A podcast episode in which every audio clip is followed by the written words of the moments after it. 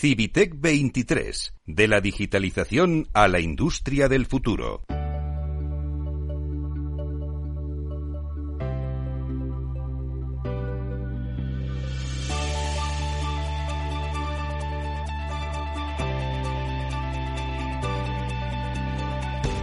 En Capital Radio, Conecta Ingeniería, con Alberto Pérez. Buenos días España, buenos días ciudadanos. Hemos salido a la calle. Este especial de Conecta Ingeniería va a contar a la sociedad qué es la industria y cómo la tecnología nos está llevando a los niveles más altos de desarrollo, porque lo necesitamos y porque España tiene un panel de ingenieros que es brutal y la ingeniería debe de seguir hacia adelante y debe de seguir creando riqueza y debemos apoyarla. Buenos días, Fabián Torres, decano del Colegio de Ingenieros Industriales de Madrid. Es un verdadero placer volver a tenerte en el programa. La semana pasada estuviste hablando eh, de qué iba a ser Civitec y quiero que nos cuentes qué es Civitec en realidad ahora mismo, qué está pasando y qué se está cociendo aquí en la Escuela de Ingenieros eh, Industriales de Madrid, en pleno paseo de la Castellana. Buenos días, Alberto. Muchísimas gracias de estar otra vez aquí con vosotros. Bueno, hoy estamos en la Escuela de Ingenieros Industriales, aquí en Castellana. Como decías, con Civitec en plena ebullición. Lo que hemos querido este año, en su quinta edición, es utilizar y dar a conocer todas las palancas que tenemos en este momento en España, gracias a los PERTES, para poder acelerar ese porcentaje de PIB en la industria manufacturera que tanto empleo crea y de tanta calidad. Claro, porque estamos hablando que por cada puesto de trabajo que se genera en el mundo de la industria, recogemos 1,75 en el mundo de los servicios. Esto es una barbaridad y el que sepa un poco de matemáticas, que es muy sencillo, no tiene ninguna dificultad, dirá, oye, hay que apostar por el mundo de la industria, tenemos que apostar por la ingeniería y tenemos que hacer que las cosas fluyan. Efectivamente. Y en algunas industrias eh, incluso llegamos a un 2, 2,5%, lo cual quiere decir que, bueno, ese reto que teníamos de alcanzar el 20% de PIB de manufactura en España, que no hemos llegado a alcanzar, pues fácilmente con una pequeña inversión apalancada en estos PERTES podría acelerarnos y llevarnos por fin a estar eh, donde debemos estar de los ocho, en el G8. En el G8, Definitivamente. Definitivamente, o sea, ya para siempre. Eso es lo que tenemos que hacer. Bueno, pues nada, le pediríamos a nuestro presidente del gobierno que, que acelere todo lo que pueda para que podamos llegar al G8 lo antes posible. Pero bueno, Civitec también cuenta con el mundo latinoamericano y me vas a permitir que vaya presentando al panel de invitados que tenemos hoy. Y tenemos eh, a tu derecha está Abraham Tejerina, que es el Business Developer líder de, de Monterrey, una ciudad de México, y que quiero que me cuentes, Abraham, qué es exactamente tu función y, cómo se está viviendo en México la revolución que estamos teniendo de industria 4.0, industria 5.0, o yo diría mejor la evolución que el ser humano ha de seguir constantemente y de manera continuada. Claro, eh, antes que nada déjame hacer una aclaración, es TEC de Monterrey. Eh, mi rol, mi rol en el TEC de Monterrey es vincular a la industria precisamente con la capacidad de investigación y desarrollo que tenemos ya adquirida por estos 80 años que cumple en este año el TEC de Monterrey. Ese rol es muy importante porque estamos acercando el conocimiento a la fuente donde se están generando las innovaciones, que es la industria, que está generando la riqueza económica y a su vez social, y que ese recurso regresa a las universidades a seguir generando más ciencia. Y estamos tratando de crear este círculo virtuoso. Monterrey es la capital industrial en México, es el lugar donde las mayores eh, innovaciones están sucediendo. A mí me tocó antes de estar en el TEC de Monterrey liderar la iniciativa Nuevo León 4.0, que precisamente se creó para empujar a la academia, a la industria, al gobierno hacia esta ola de la cuarta revolución industrial. Y bueno, pues Nuevo León lleva un liderazgo y el resto del país se está montando, aprovechando pues toda esta dinámica que ha surgido a través del New Shoring. Eh, te comento el momento. Muy bien, pues ahora vamos a entrar en la tertulia, pero tengo de presentar al siguiente invitado, en este caso invitada, que viene desde Victoria Gasteiz, que, forma parte del ayuntamiento, que es Beatriz García Moncó, y que es una experta en el mundo de la descarbonización de las ciudades. Muchísimas gracias por haberme invitado. Pues sí, vengo desde Vitoria Gasteiz, una ciudad que parece que no, pero que dentro de España tiene el peso de la industria en su PIB, es uno de los más altos del país. Por lo tanto, para nosotros, para la descarbonización de Vitoria-Gasteiz y para la descarbonización de todas las ciudades, sabemos que la industria es clave y la participación de la industria en todos los procesos de descarbonización va a ser uno de los elementos que va a llevar o, no, esperemos que sí, a que seamos climáticamente neutros en 2030, que es lo que nos hemos comprometido eh, a nivel europeo con la Comisión Europea, ya que estamos junto con otras siete ciudades españolas en un proyecto de descarbonizarnos para esa para esa fecha. Y bueno, pues tenemos un proyecto co-creado fantástico en la descarbonización del de lo que es el parque edificado de nuestras siete ciudades y que comenzamos ahora y estamos súper entusiasmados con él. Porque además ahora la Unión Europea ha dicho que el gas ya no puede ser un elemento de calefacción y que en el 2035 ya no podremos utilizar gas natural. Ya veremos a ver qué pasa. La aerotermia estará por ahí. No sé si la fusión nuclear llegará a tiempo, las hidrogeneras, eh, el coche eléctrico, las baterías eléctricas. Bueno, tenemos también un experto aquí, el último eh, invitado al programa y bueno, amigos, porque con esta ingeniería es esto, tener amigos y que la gente cuente cosas sobre ingeniería. Y es Alberto Díez, es manager del sector de la energía y recursos de Deloitte. Buenos días, Tocayo, ¿qué tal estás? Acércate al micrófono, por favor. Buenos días, Tocayo, eh, buenos días a todos. Es un placer para mí en, representación de Deloitte el poder participar aquí hoy y yo secundo las palabras de, Beatriz. Tenemos unos retos, unos desafíos muy relevantes a nivel industrial, en el sector energético, de penetración de renovables, de descarbonización. En nuestro objetivo desde Deloitte es acompañar a, nuestros clientes en estos retos y apoyarles en, estos desafíos tan ambiciosos. Bueno, los que pertenecemos al mundo de la ingeniería, yo soy ingeniero, ya, ya lo sabéis, y nos apasiona el mundo de la ingeniería y la comunicación, queremos ver resultados y queremos ver resultados ya, porque todo el mundo habla en todos los paneles, en todos los sectores, en todos los eventos, en la televisión, en la radio, en todos los sitios, sí, sí, sí, sí, sí, pero yo siempre digo lo mismo, ¿dónde está la pasta para ejecutarlo? Porque es que no llega por ningún lado. ¿Qué venís cada uno de vosotros? ¿Qué necesitáis? ¿Qué le podemos decir a la sociedad para que lo entienda cortita y al pie? ¿Cuándo va a llegar realmente, por ejemplo, eliminar el gas natural para, para, las calderas que hay en cualquier ciudad de, España? ¿Cuándo? ¿Qué pasa? A ver, podéis coger el, el testigo cualquiera de vosotros. Pues si queréis comienzo yo, porque en Vitoria ya ha llegado, ya tenemos el dinero. Ahora lo que estamos es haciendo el proyecto. En Vitoria tenemos el proyecto del barrio de Zaramaga, en el cual estamos apostando por la descarbonización. Ya nos han llegado por parte del gobierno vasco 35 millones de euros para ejecutar no solo la descarbonización de las calefacciones y dejar de utilizar el gas, haciendo redes de calor y también con bombas, por supuesto, pero también estamos hablando de incluir en todo ese proyecto energías renovables, estamos hablando de incluir una mejora en la eficiencia energética de los edificios, o sea que el dinero ya está aquí.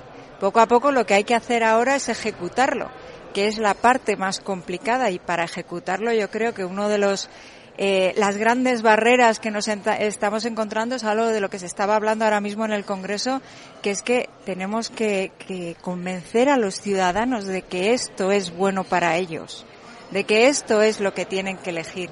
Y eso no es tan fácil o no nos está siendo tan fácil de momento.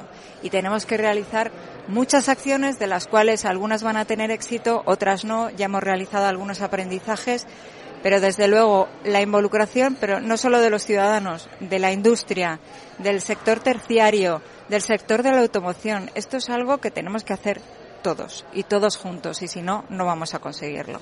Como nosotros somos gente que nos gusta aprender, vamos a dar un salto al charco, al otro lado contrario, nos vamos a ir a México, Monterrey, y nos van a contar qué se está haciendo allí en relación a todos estos temas. Y también le puedes decir a, tu gobierno qué necesitas. ¿Qué necesitas? Pídeselo. Bueno, yo, yo de entrada le pediría al gobierno que acelere los planes.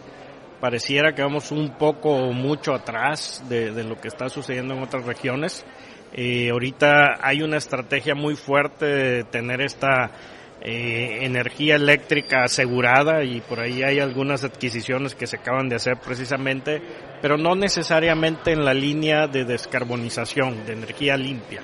Entonces, sí, el gobierno tiene que aprender de estas mejores prácticas que están sucediendo aquí en países, eh, aquí en Europa, y que nosotros este, vamos un poquito atrás. No es el caso de las empresas, las empresas están haciendo su labor con, sin, a veces a pesar de las iniciativas que están en la mesa en la región, cada empresa tiene su reto y ellos lo están siguiendo hasta donde las regulaciones le permitan.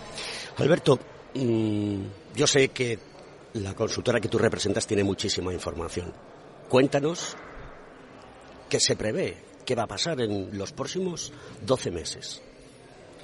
Sí, lo primero, reiterar el, las palabras que comentábamos, es decir, la descarbonización parte de, de ser un compromiso de todos, un esfuerzo compartido y tiene que existir tanto la parte de concienciación ciudadana que comentábamos como un, como un cambio cultural en las propias corporaciones. tiene que nacer de ahí y eso es lo que va a originar un, de forma efectiva un, este proceso de, transformación digital y, energética. En los próximos meses, pues mm, el anticipar o predecir el futuro es complicado, más en, este contexto ¿no? de incertidumbre y, y, un entorno tan, tan cambiante, unas condiciones tan cambiantes.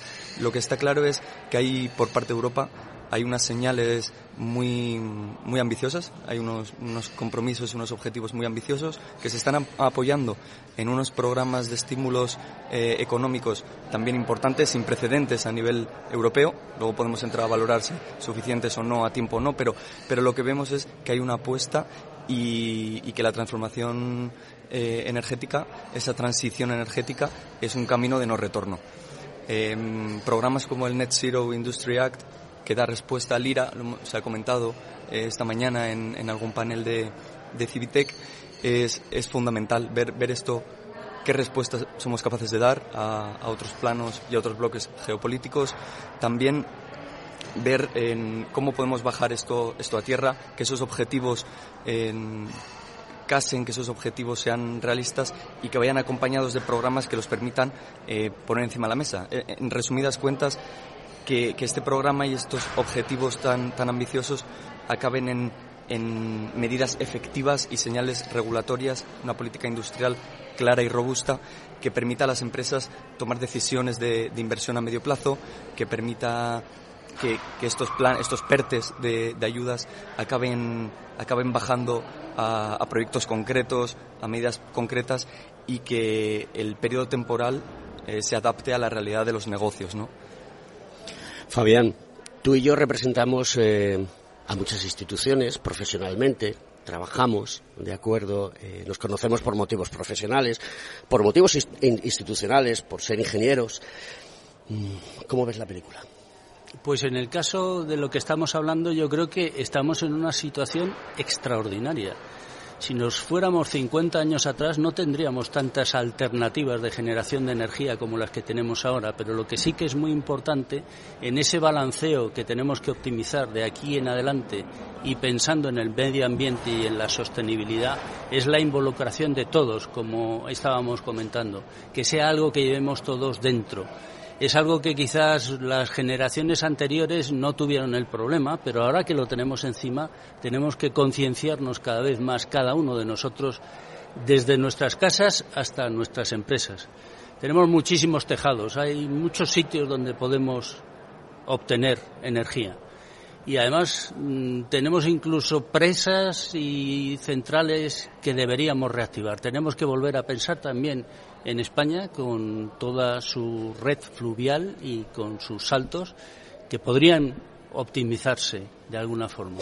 Ah, introduces un, un, elemento que ahora mismo está de moda en todas las tertulias de la prensa generalista. Capital Radio es muy centrada en el mundo de los negocios, muy centrada en el mundo de la ingeniería, la tecnología, todo enfocado al desarrollo de crear productividad. La sequía que hay en España es consecuencia de que aquí no ha habido nunca un plan hidrológico nacional y eso estamos pagando ahora las consecuencias. Esto se sabía hace tiempo, o sea que aquí no venga nadie ahora a contarnos que la abuela fuma, porque la abuela venía fumando hace muchos años. Eh, estamos en una situación complicada, hay que buscar nuevas alternativas, hay que salir a países diferentes, a aprender. Por ejemplo, en Israel parece ser que tienen unos unos eh, sistemas de obtención de agua muy buenos. Aquí en España me consta, porque yo trabajo en proyectos de esos, donde hay eh, proyectos y productos que pueden generar a partir del agua salada y el agua salubre eh, agua potable que puede servir para miles de cosas, ¿no? Pero del vapor, el vapor de agua en la atmósfera. En la atmósfera hay una empresa que se dedica a extraerlo a través de pasarlo por unos filtros y coger ese ese vapor de agua, ¿no? Porque esto es la termodinámica pura y dura. Los que conocemos la termodinámica por ser ingenieros lo sabemos.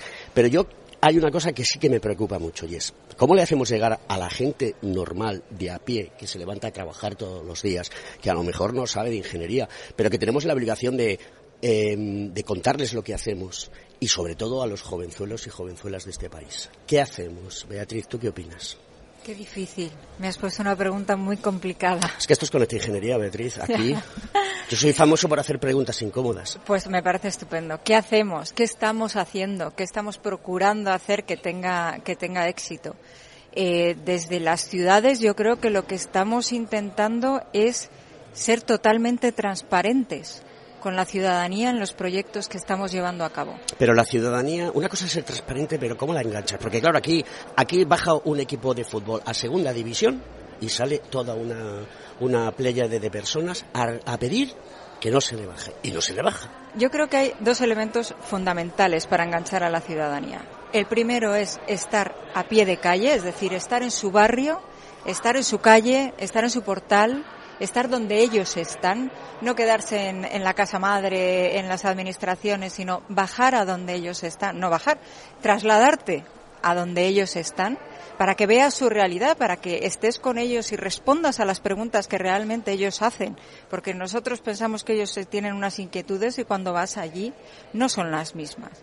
Eso lo primero.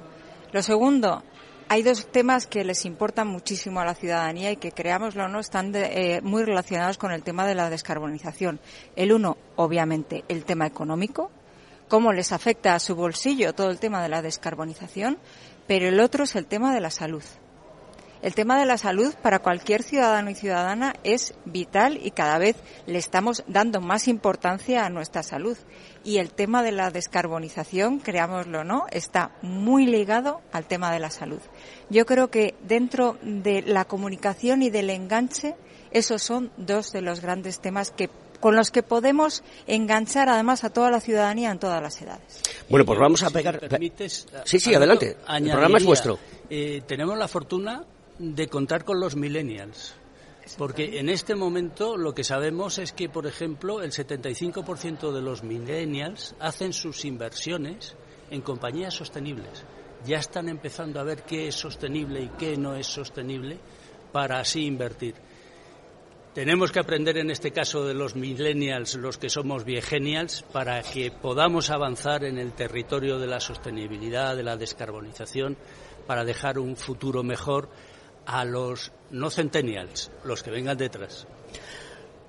Abraham. Yo, yo quería nomás complementar la, la discusión porque mientras no, no haya un piso parejo a nivel, ya sea país, región, el mundo, donde las regulaciones sean las mismas, pues entonces vamos a tener regiones que tienen esta presión por volverse verdes, y están compitiendo de manera global con otras regiones que no tienen ninguna regulación y entonces ahí empieza a haber una diferencia. Eh, cuando todo el mundo esté parejo, pues simplemente el poder adquisitivo, el costo de vida, todo va a incrementar y lo mismo el ingreso debiera de alcanzar. Entonces, una de las primeras eh, cosas que nosotros estamos pidiendo en el país, en México, es piso parejo, pongamos las mismas regulaciones donde estamos compitiendo globalmente, de otra forma pues vamos a quedar fuera de competencia o fuera de tecnologías claves. Alberto. Totalmente de acuerdo. Al final eh, se está jugando un partido con diferentes reglas de juego eh, y a diferentes velocidades. y, es, fundamental que las reglas de juego a largo plazo sean lo más estandarizadas posible, que, todos estemos alineados en, estas estrategias y, es que sin ello es, muy complicado eh, lograr estos objetivos tan, tan ambiciosos que, que prevemos a, a 2050 o que al menos desde Europa quizá se ha puesto la gorra de yo quiero liderar este cambio, hay que ver cómo evolucionan otros bloques y, y a qué velocidades son capaces de moverse y si logramos estar alineados. Estamos hablando, quedan dos minutos, pasaremos a, la publicidad, pero bueno, voy a hacer un pequeño, una pequeña introducción de lo que va a ser el segundo bloque y de lo que yo creo, y podéis hablar de lo que queráis, pero sí que tenemos que tenerlo claro. Estáis hablando, oye, ¿por qué el mundo no tiene unas trazas comunes? ¿Creéis que la guerra de Ucrania eh, va a dar como resultado eso? ¿O aquí lo que va a pasar es que el mundo chino se va a hacer con el mundo occidental o al revés? ¿Qué va a pasar? Porque esto es geopolítica por y dura. Aquí el que manda es el dólar, de momento. Por eso se está haciendo todo esto. O sea, si la Reserva Federal dice que hay que subir los tipos de interés medio punto básico, ¿qué ocurre? Tú que lo vives de cerca, Abraham, ¿qué ocurre? el resto del mundo coge una pulmonía. Ese es el gran problema. Todos nos llenamos de buenas intenciones, pero aquí la realidad es que estamos en una guerra comercial, económica, de energía, para ver quién es el que tiene el poder. Y los seres humanos, desde, desde la antigua Mesopotamia, ya le gustaba controlar a los demás. Bueno, pues esto es con esta ingeniería. No sé, nos queda un minuto. Yo sí que me gustaría que hicieses una reflexión muy rápida a cada uno de vosotros. Esa carta de los Reyes Magos en un minuto. Mira, Alberto, yo quiero esto. Quiero que hablemos de esto. Venga, Abraham, esto, perdón, Alberto, cuéntanos. Sí, no, eh, por recalcar ideas, es fundamental que, estos PERTE acaben modulándose adecuadamente entre sectores, es decir, estamos hablando de programas de estímulo, queremos ayudas, modulémoslo adecuadamente entre sectores. Yo quiero conseguir que todos los agentes tengamos un foco común, un objetivo común. Colaboración de la industria, que agarre el liderazgo y que jale a las universidades. Vamos a aprovechar la economía circular, ese cambio a la industria 5.0 para la descarbonización. Abraham, yo me voy a ir a México y, me voy también a Vitoria Gasteiz y vamos a hacer el programa desde allí. Así que volvemos después de la publicidad, que de algo también tenemos que comer.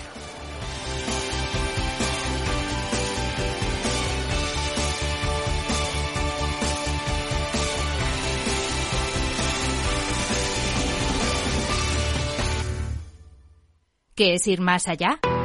Con Arval podrás llegar donde te propongas de la forma más sostenible y asegurar un mundo mejor contribuyendo a la seguridad en carretera, al futuro de las ciudades y a la calidad de vida. Ser responsable sin tener miedo al liderar el cambio. Arval, la transición energética arranca aquí. Más información en arval.es.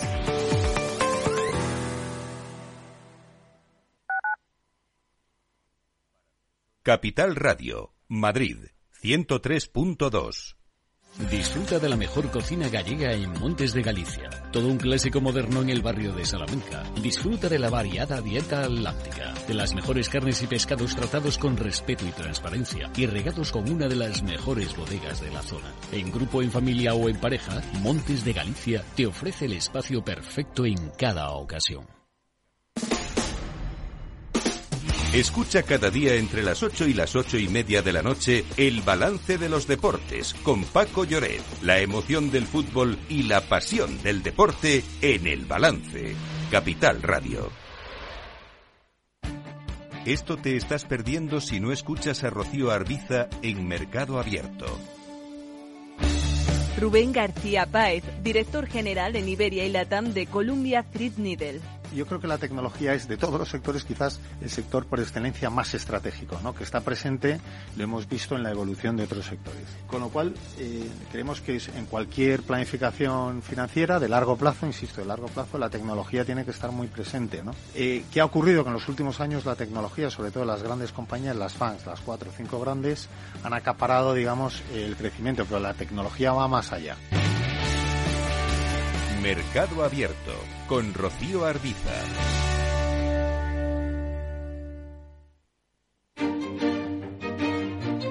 Valor Salud. Tiempo de salud. Su actualidad, sus personas, sus empresas. Todos los viernes a las 10 de la mañana en Capital Radio con Francisco García Cabello. Para personas inquietas, Capital Radio.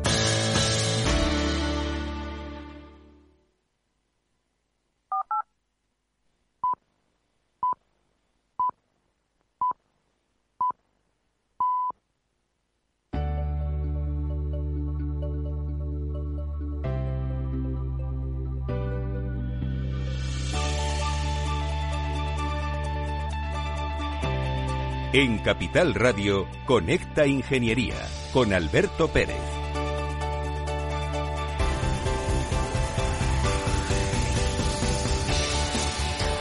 Pues seguimos aquí desde Civitec 2023. El 23 es el número de la suerte en el mundo oriental y lo llevaba David Beckham. ¿Tú de qué equipo eres, eh, Fabián? El Real Madrid. Pues, sabes que David Beckham llevaba el número 23 y lo eligió porque era el número de la suerte, ¿no? Correcto. Gran futbolista. Vaya pases que pegaba desde la banda derecha, ¿eh? Cómo lo remataba eh, Zinedine Zidane. bueno, no vamos a hablar de fútbol, ¿vale? Vamos a hablar de tecnología, de ingeniería, de industria, de ciencia, de un montón de cosas. ¿Qué paneles le tenemos que transmitir a la audiencia que deben de seguir, porque además de todo se está retransmitiendo en streaming. Me gustaría que dijeses también la dirección a la cual pues las personas pueden escuchar eh, todos los paneles que vamos a tener en, en Civitec 2023. Pues mira, Alberto, ahora estamos en vivo y en directo con el panel aeroespacial. Después tendremos un pequeño break para hablar de la descarbonización de las ciudades, para hablar de la digitalización del ciclo del agua, esto que empezabas a comentar de los problemas que tenemos y cómo la digitalización puede ayudar. El siguiente será el de economía circular y todo esto está muy ligado a todos los planes de los PERTES. Pero luego hemos metido, por ejemplo, el panel de la industria de la defensa. ¿Y por qué? Pues porque sabemos que hace poco el Gobierno ha decidido el subir la inversión en PIB de defensa al 2%. Ahí es donde, por ejemplo, sube a 2,5 veces el retorno comparado con otros sectores en cuanto a la inversión. O sea que fácilmente con ese empujón en industria de la defensa, que siempre digo que en defensa defensa solo es el 25%, porque el otro 75% es la parte civil, la parte que usamos todos, la parte del microondas, de la, de la cremallera, de la bolsa de té, de las gafas de sol, que vienen de la industria militar y han pasado a, la civil y al uso cotidiano. Bueno, pues esto, estos paneles son interesantes, lo mismo que invito a todos ahora que hablamos de la digitalización del problema de las cosas y el Internet de las cosas y tenemos un panel específico de ciberseguridad con el CCN, el Centro Criptológico Nacional, con INCIBE, con expertos que nos van a alertar de que tenemos que tener cuidado con el software embarcado de la lavadora, de la nevera, porque los malos ya no nos atacan eh, vía el móvil o el PC, nos atacan vía la nevera. Y si o sea que nos podemos encontrar un día que la nevera está apagada y sin nada de comida y si encima estamos en pandemia, no puede salir nadie, no comemos, ¿no? O puede mandarnos... Pero encima puede ser un punto de ataque desde que se lancen ataques a infraestructuras críticas. Con lo que, bueno, vamos a aprender y a sensibilizarnos también en que la digitalización tenemos que controlar el aspecto de seguridad y hacer todo en el modo de security by design, de seguridad desde el diseño, porque luego es tarde. Pues eh, un panel muy interesante, la gente tiene que escucharlo, hay que darle publicidad, por eso está con esta ingeniería aquí, que nos habéis invitado, es un placer estar y vamos a venir siempre que nos llaméis.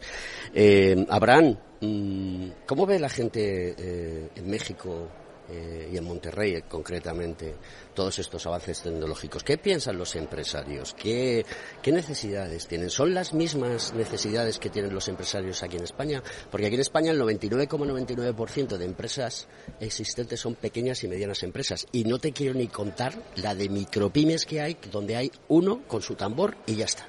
Bueno, eh, eh, la, la, economía y, eh, es muy parecida, la dinámica es muy parecida en México, el 95% son pymes, 98 casi me atreviera a decir, y solo un 2% son empresas grandes, esas son empresas muy grandes, globales, que tienen los mismos retos por ser globales que tienen las empresas europeas, americanas, Eh, pero sí, todas las demás, toda esa cadena que está abajo, le ha costado mucho trabajo el poder insertarse a esta cuarta revolución industrial. Por eso hacía yo la mención de la iniciativa Nuevo León 4.0 para crear primero conciencia, que la empresa vea cómo se puede subir, que hay diferentes maneras de lograrlo y no es una barrera necesariamente la inversión. Este, la, otra cosa que está sucediendo mucho es, pues está viniendo mucha inversión de fuera. Con el nearshoring viene mucha inversión de fuera. Ahorita hablábamos de energía y es este muy contrastante el país.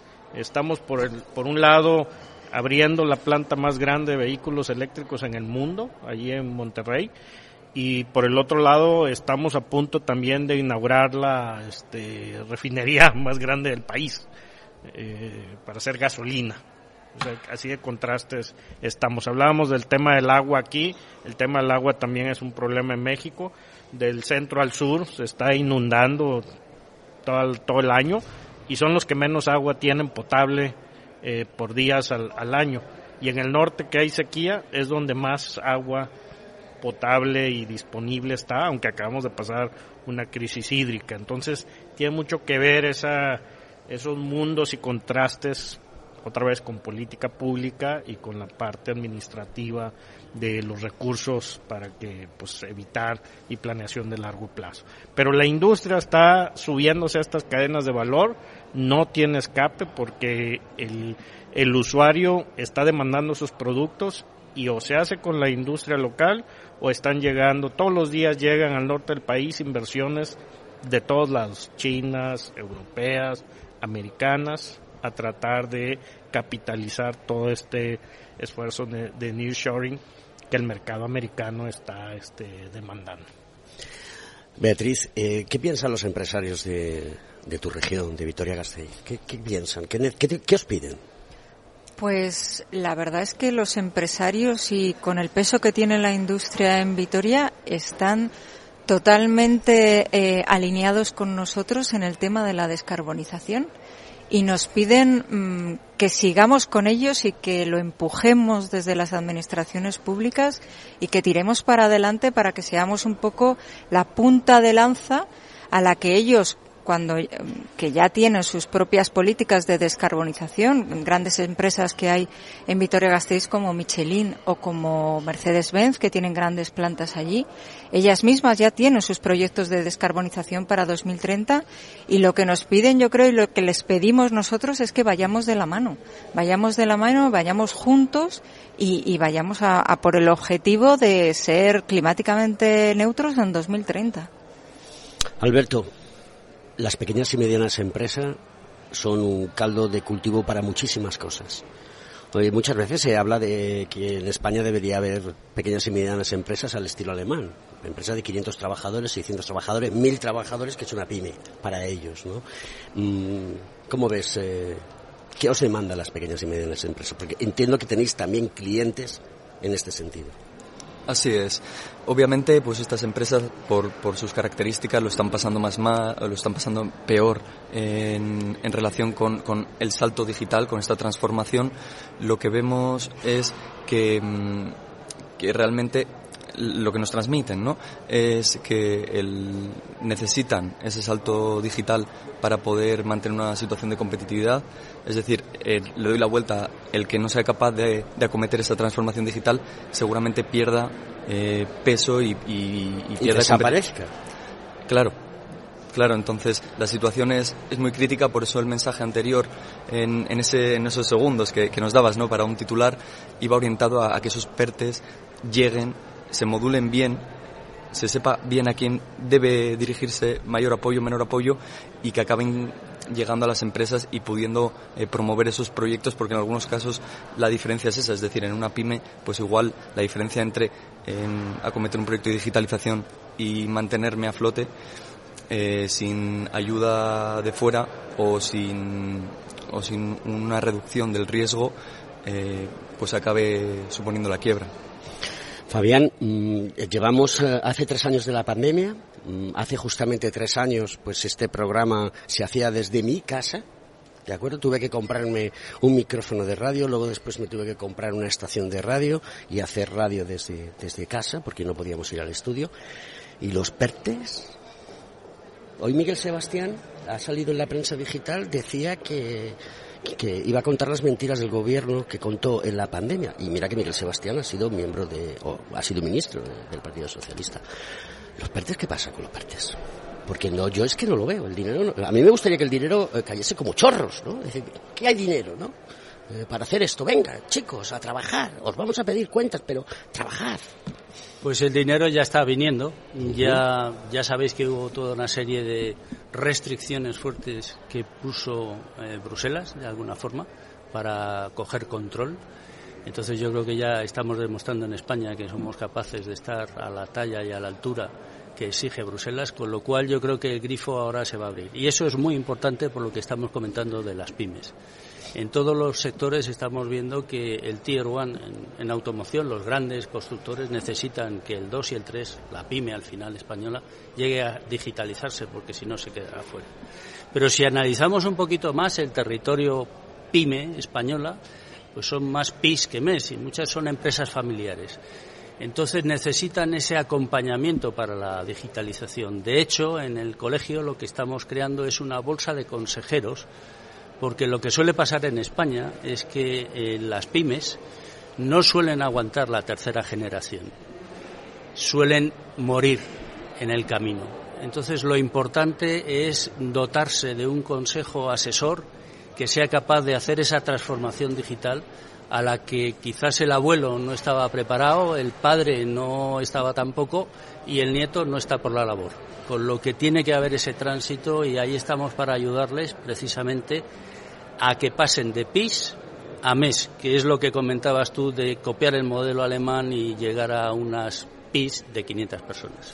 Y ahora la gran pregunta y el gran reto que tenemos es dónde están las personas y por qué se necesitan en disciplinas STEM tantas personas para trabajar, porque el que estudie física, matemáticas, eh, química, ingeniería, arquitectura, informática, datos, big data, etcétera, etcétera, etcétera, va a tener un trabajo muy consolidado y muy bien remunerado y va a poder seguir adelante. Pero es que la gente no se apunta.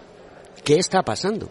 Pues es el gran reto que tenemos y de hecho en la sesión de esta mañana eh, Oriol Sala nos comentaba del Observatorio de la, Ingeniería la famosa cifra que yo estoy seguro que se queda corta de 200.000 ingenieros en los próximos 10 años en España. Eh, seguro que son muchos más. Y necesitamos sembrar esa semilla entre los 5 y los 7 años de edad. Si consiguiéramos en las profesiones STEM pero si me centro en ingeniería, solo el 20% eh, son mujeres las que están en este momento haciendo ingeniería. Solo con que consiguiéramos elevar el ratio un poquito, y eso hay que sembrarlo a los 5 o 7 años, tendríamos resuelto el tema de tener los ingenieros suficientes para acometer la digitalización. La gente se está asustando ahora un poquito con el tema del chat GPT, la inteligencia artificial, me quedaré sin trabajo. No, esto es como todas las revoluciones anteriores. Todo lo que ha venido ha venido para quedarse y hay que convivir con ello. Yo ya convivo con mi chat GPT a la derecha y ya les sé preguntar para que me ayuden en mi trabajo. Eso es lo que tenemos que acostumbrarnos todos en este momento. Beatriz, ¿por qué las mujeres son más reacias a apuntarse a, al mundo de la tecnología que tiene un carácter social brutal? Es que no transmitimos bien los ingenieros. Bueno, yo soy de los que opina y voy a decir, voy a ser soez que la inmensa mayoría de los ingenieros transmitimos como el culo, ¿vale? O sea, nada de nada. Y entonces eh, hay que hay que cambiar ese, esa esa performance, ¿no?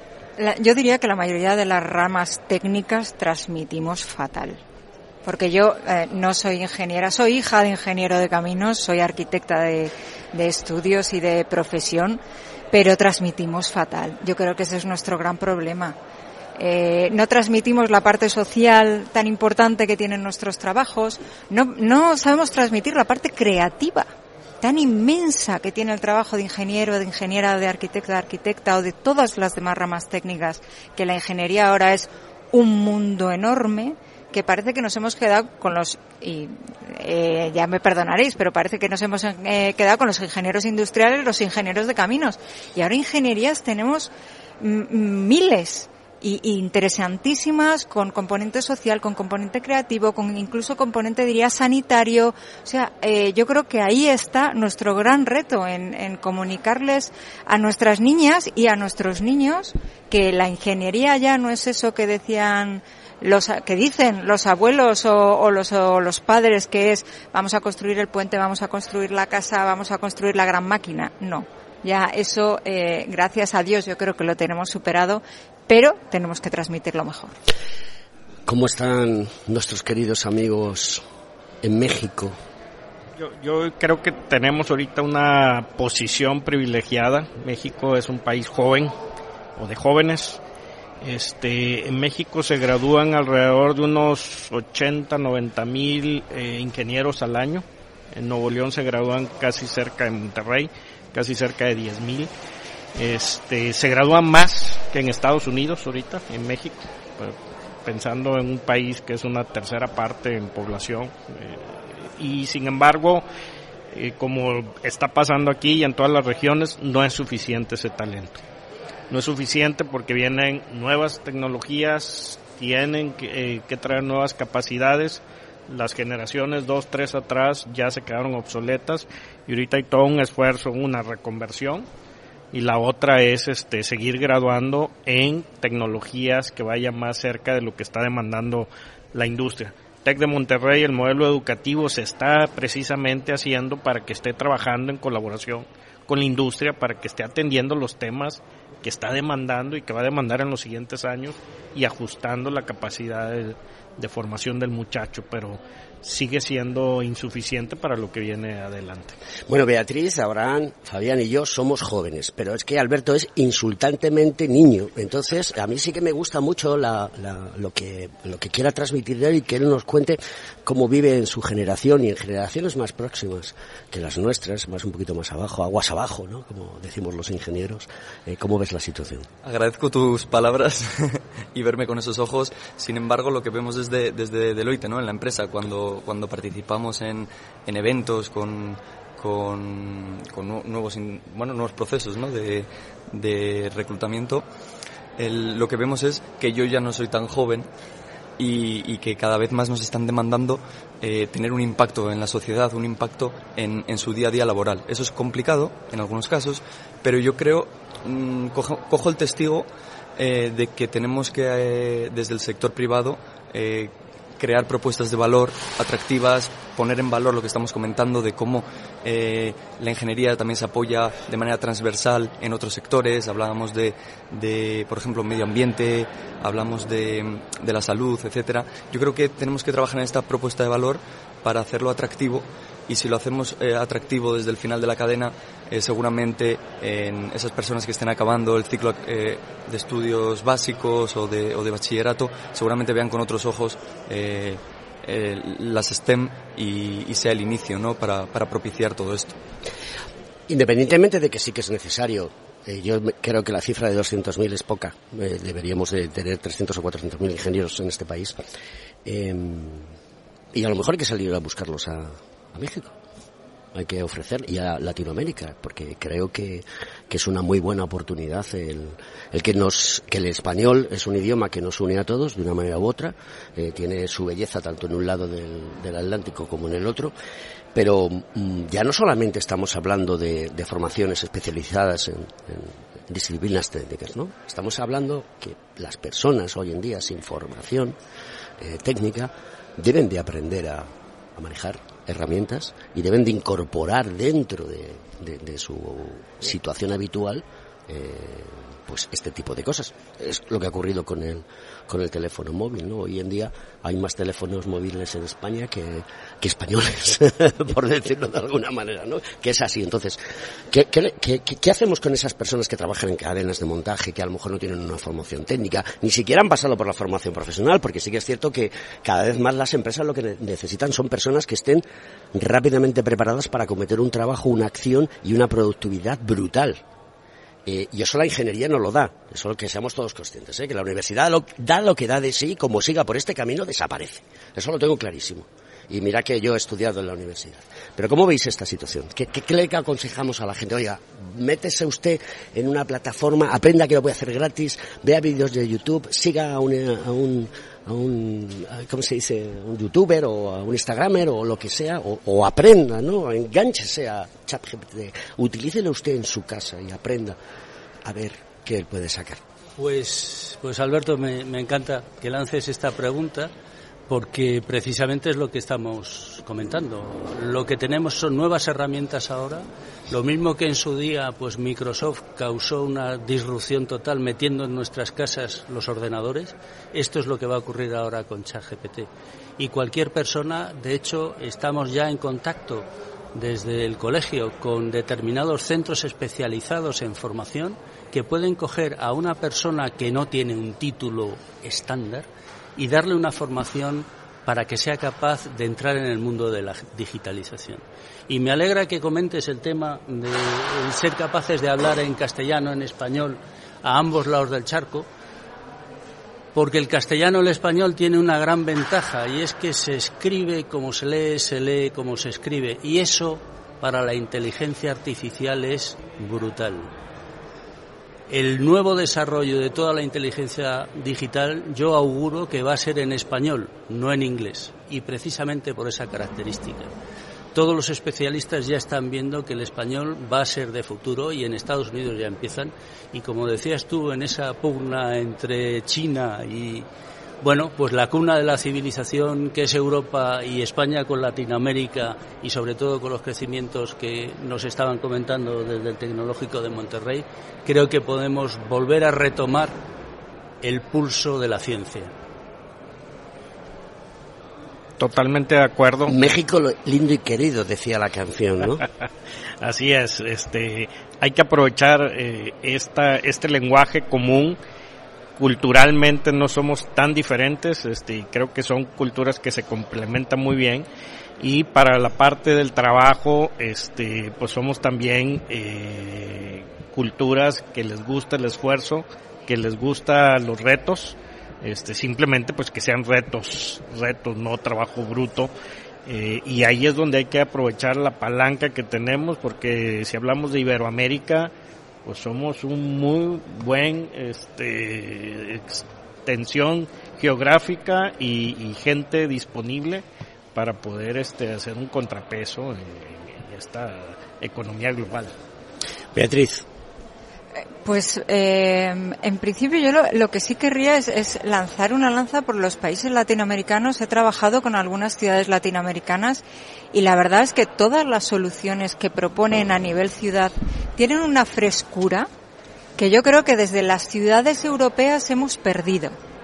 Entonces sí que nos ayuda mucho, yo creo que a ver nuestros problemas, que al final son muy parecidos, pero desde otros puntos de vista, los tienen eh, analizados desde otras perspectivas y por lo tanto dan unas soluciones mucho más eh, modernas, frescas, con una vitalidad que, que desde Europa tenemos mucho que aprender desde por parte de, las ciudades latinoamericanas. Y eso la verdad me parece que tanto el, idioma que nos une pero también la problemática que ahora mismo tenemos en, la en temas de descarbonización tanto de la industria como de las propias ciudades que, tenemos los objetivos comunes yo creo que tenemos mucho que aprender. Así es.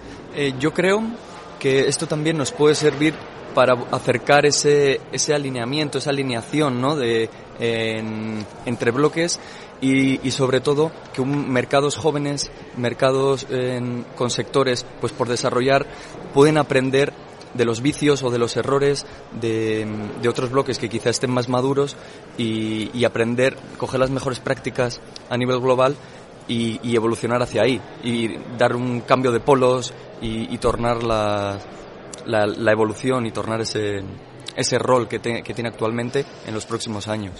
Se ha sentado con nosotros Manuel Soriano, que es el director de Civitec 2023. Buenos días, Manuel. Buenos días. ¿Qué nos puedes decir de cómo va el, Congreso? ¿Qué nos puedes decir de lo difícil que es juntar a tanta gente buena en un salón de actos y que transmitan ese conocimiento?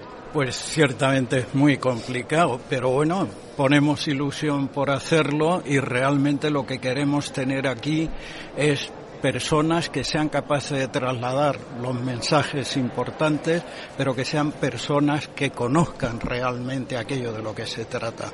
Y yo creo que eso lo estamos consiguiendo. El nivel de las personas que están participando yo creo que es notabilísimo y todas las que hablan hablan con propiedad del asunto, quiere decir que lo conocen muy bien. Yo ahora vengo del panel de aeronáutico y estoy oyendo cosas que verdaderamente son... O sea, ya te han contado eh, esa mentira tan gorda que dentro de poco va a haber aerotaxis. O sea, te vas a montar y, vas a ir a venir de la, de la escuela a tu casa y de tu escuela a la casa en, un aerotaxi. Pues no tanto como eso, pero que van a poner hidrógeno líquido dentro de un avión que vuela. Para mí, que soy ingeniero, representa un reto extraordinario y hay gente que está convencida de que eso se va a hacer pronto y que están trabajando en ello, empresas tan importantes como Airbus, o hay personas que ahora mismo estaban en ese panel, como la directora de la escuela o como el decano del Colegio de Ingenieros Aeronáuticos.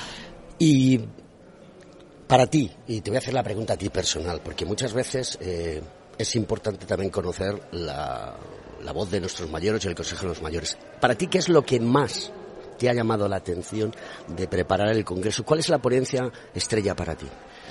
Yo creo que posiblemente el enfoque de la ponencia de los presidentes era la más genérica y le hemos dado el contenido de el cambio hacia eh, la digitalización y la sostenibilidad. Yo creo que ellos han tratado específicamente eso con un enfoque muy general porque el, digamos lo que es los contenidos están en los ejes tecnológicos de los PERTES, pero la manera en que las cosas se han de hacer tiene que ser con digitalización y con sostenibilidad. En ese mm, triple sentido que tiene el enfoque de desarrollo sostenible, de crear valor, respetar el medio ambiente y tener en cuenta a las personas. Pues Manuel, espero que el año que viene nos invitéis otra vez aquí a Cicvitec 2024. Nos queda un minuto. Gracias, Fabián. Tres segundos para remarcar lo más importante para ti. Pues como decía Manuel, eh, todo el tema de digital, sostenible y humano. Abraham halagado estar aquí estrechando estos lazos este que deben de ser virtuosos este y que nos deben de dejar mucho aprendizaje como lo comentabas este de, ambos lados. Eh, nos tienes que invitar a, a, Monterrey a hacer el programa. Beatriz. La descarbonización de las ciudades debe ser la punta de lanza. Alberto. Este proceso de transformación, tanto digital como, como sostenible, no es una opción y es un deber de, de las empresas. Esto es Conecta Ingeniería, nos vemos este miércoles, después de este especial desde Civitec 2023.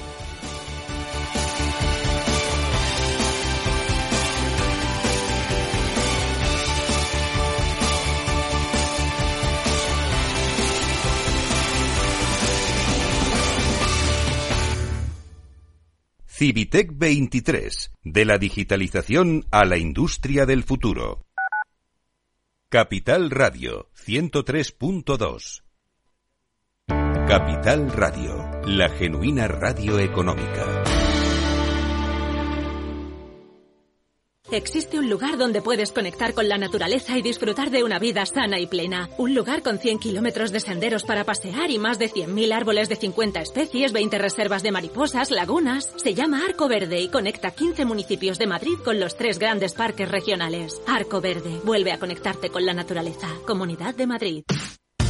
Los viernes en Capital Radio te proponemos descubrir y comprender las estrategias de empresas con éxito que servirán de inspiración y ejemplo para la tuya. Escucha Metaempresas, un programa presentado por Andrés Arenas con la presencia y los consejos de expertos en distintas áreas y profesores de reconocida trayectoria.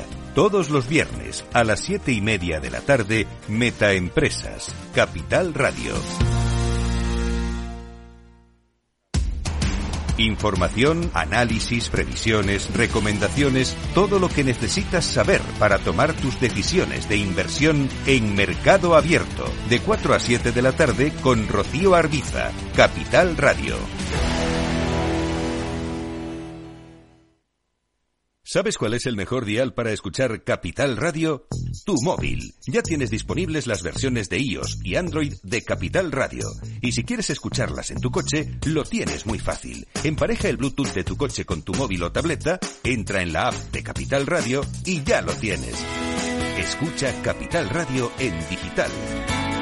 Y si te preguntan qué escuchas, no lo dudes. Capital Radio.